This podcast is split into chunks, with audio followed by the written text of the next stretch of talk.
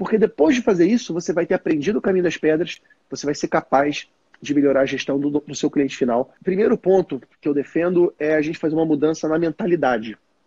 Você precisa se enxergar como alguém capaz de mudar a vida das outras pessoas. Você precisa se enxergar como alguém que pode fazer a coisa acontecer.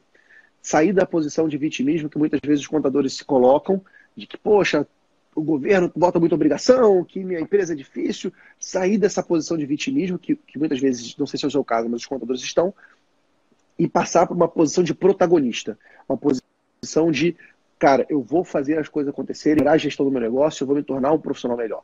Esse é o primeiro passo. O segundo passo para você tornar um contador consultor, você precisa ter metodologia, você precisa saber o que fazer. Você precisa conhecer novas ferramentas, você precisa estudar novos assuntos, porque, como eu falei, o contador consultor é aquele que ajuda o empresário a ter mais sucesso.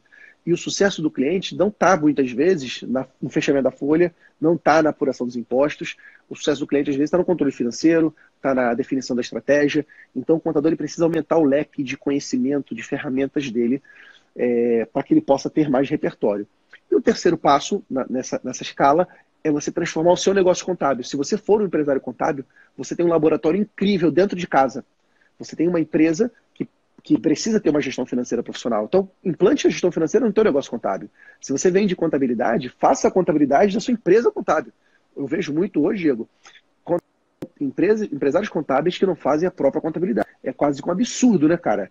É, é, igual aquele personal trainer que está obeso. Pô, peraí, se você está tá vendendo que a pessoa fica com o corpo sarado, por que, que você não consegue fazer com você mesmo? Você tem que fazer, cara. Se você, faz, se você vende algo, você tem que ser a amostra grátis, o embaixador daquilo que você está vendendo.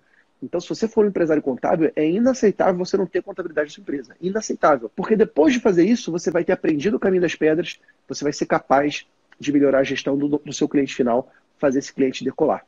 Então, para mim, esses são os quatro passos para você se tornar um contador consultor primeiro, mindset, a mentalidade. Segundo, aprender novas metodologias.